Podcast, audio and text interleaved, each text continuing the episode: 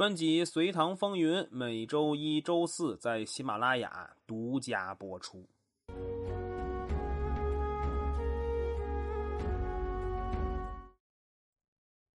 上一期我们说了不得隋文帝心的李德林的事情，他在平陈之后率先离开了政治中心。接下来我们说一下隋文帝的本家关德王杨雄。这杨雄吧，咱们要是隶属一下功劳，真的没有其他人大，甚至还不如靠漂流瓶通信的史万岁。不过人家就是深得隋文帝的信任，咱也不知道具体原因。这杨雄啊，有一个特点。如果客观来看，那应该叫优点，就是为人宽容、礼贤下士。这种优点的结果是啥呀？杨雄深得人心。但您想啊，这种事隋文帝怎么能看得下去呀？但杨雄什么错也没有，找茬是找不出来了。于是，在平陈之后，隋文帝封杨雄为司空。司空在汉代的时候，就是和太尉与司徒一起并称为三公。不过，这三公在南北朝时期已经发展成为有名无实的虚衔了。封杨雄这个官职，就有点极限一换一的意思。我给你荣誉，你给我兵权。杨雄也懂隋文帝的心意，所以二话不说，搞了一出闭门谢客，就是用实际行动告诉隋文帝：我只想好好活着。李德林和杨雄虽然平陈后的官职可以说一个地下一个天上，但好歹人家还活着呢。接下来咱们要说的于庆泽和高炯，最后啊连活都没活成。先来说说于庆泽，这是隋文帝信服的核心班子的成员呀。平定南陈的庆功宴上，隋文帝自己都说，高炯平定南陈，于庆泽降服突厥，功劳都非常大。看起来是上级领导的肯定的评价，但这其中却暗含着对于庆泽的不满。不满的来源就是他收了突厥的贿赂。咱们之前讲过，于庆泽跟随长孙晟出使匈奴，套路老沙下拜的事情。那个时候，老沙送给了于庆泽至少一千匹马，还把自己的妹妹嫁给了于庆泽。按说这种贿赂什么时候都会有。送点东西，让人在他们老大面前说两句好话，很正常。一般情况，这种事儿就是睁一只眼闭一只眼的事儿。隋文帝是知道这种官场潜规则的，所以他在于庆泽出发之前就跟他说：“如果收了老沙的马，也就收三五匹就好，别太多。”那于庆泽这一收，严重超标啊！虽然史书中没记载隋文帝当时的态度。不过，我们猜也能猜得出来，他是特别的不满，这笔账就记在心里了。这一记就是十多年呀。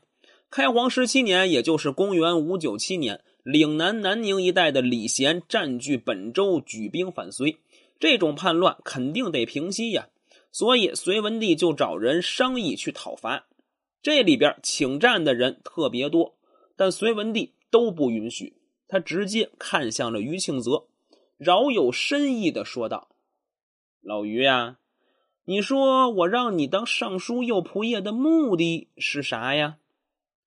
呃，是为了更好的选拔官吏，因为尚书右仆射的职责是……”于庆泽把职能跟隋文帝背了一遍，啊，挺好啊，书背的挺溜。哎，那你说，当宰相最根本的目的是啥呀？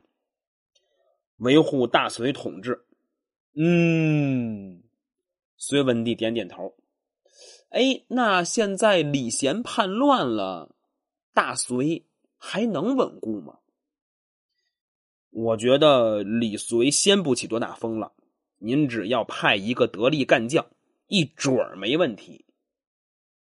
那你觉得你是这个得力干将吗？于庆泽一听。哦，这儿等我呢！吓得他是连忙下跪，说道：“我愿意带兵平叛。”孙文帝听完，点点头，任命他为贵州道行军总管，率军征讨李贤。于庆泽这番南征，军队中有一个人是他的小舅子赵石柱，被任命为随军长史。中国有一句古话呀，叫“防火防盗防小舅子”。我不知道这话谁说的啊，但放在于庆泽身上确实有道理。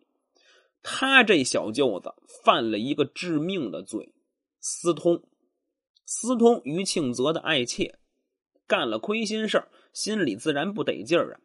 所以他就趁着于庆泽出征的时候，准备暗算他一下。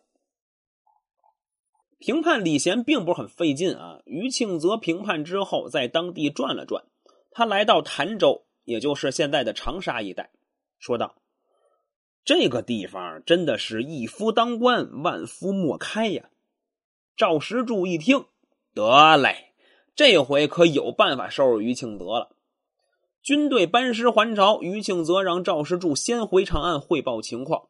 赵石柱大致说了一下评判的过程，在汇报的最后，把于庆泽说的有关于潭州的评价一字不差的跟隋文帝说了。隋文帝本身就猜忌于庆泽。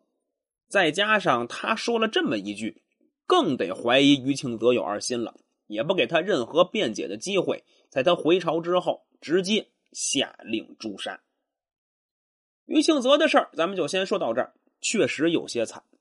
最后，咱们来说说隋朝最大的功臣高炯的情况。高炯的功绩，咱们在这儿就不梳理了。只要是和隋朝有关的大事小情，都有高炯参与的份儿。而且咱们也说过了，他算是独孤皇后的家臣，除了君臣关系之外，这其中还掺杂了一份家人的感情。如果要是把自秦朝到明朝所有当过宰相的人都拿出来排排名的话，那高炯绝对能名列前茅。唐宋时期对于高炯的评价那都是相当高的。李世民甚至说过：“即为炀帝所杀，行政由是衰坏。”他认为隋朝政治出现问题，就是从杀高炯开始的。李世民的言论我不能完全认同。我觉得隋朝政治走下坡路，应该是开皇十九年，也就是公元五九九年罢黜高炯相位开始的。为什么要罢高炯相位呢？是他干了什么错事吗？如果要看史书的话，确实写了高炯办的错事这件事儿，咱们之前也说过，就是隋文帝曾经因为独孤皇后杀了他的爱妾而离家出走，但被高炯和杨素等人追回来了。在回来的路上，高炯曾说了一句：“陛下起义一妇人而倾天下。”这句话如果是男人之间说，其实还没啥。听节目的男性同胞，你们摸着自己良心说，是不是都说过另一半的坏话？但这种坏话吧。得看怎么处理。如果隋文帝烂在肚子里，那啥事儿也没有。但问题是，人家回去就把这话传达给独孤皇后了。独孤皇后最大的问题是啥呀？小心眼儿啊！虽然高炯是他的家人，但也不能接受。所以史书会有三个字表明独孤皇后的态度：遂贤之。这其实只是一个表面现象啊。根本原因还是因为高炯触犯了隋文帝的逆鳞——太子之位。隋文帝对于太子杨勇早就看不上眼了。这中间的原因及发生的过程，咱们在这儿不细说了，等到后面会给您专门讲的。其实废立太子既是国家之事，也是皇家之事。作为臣子的参与与不参与都不合适。不过，历史上的皇帝还真的就愿意拿这种事试探臣子。就比如隋文帝，他知道高炯和杨勇是亲家呀，还问他：“我听说老二杨广有得到天下的命，哎，这种事儿你咋看呀？”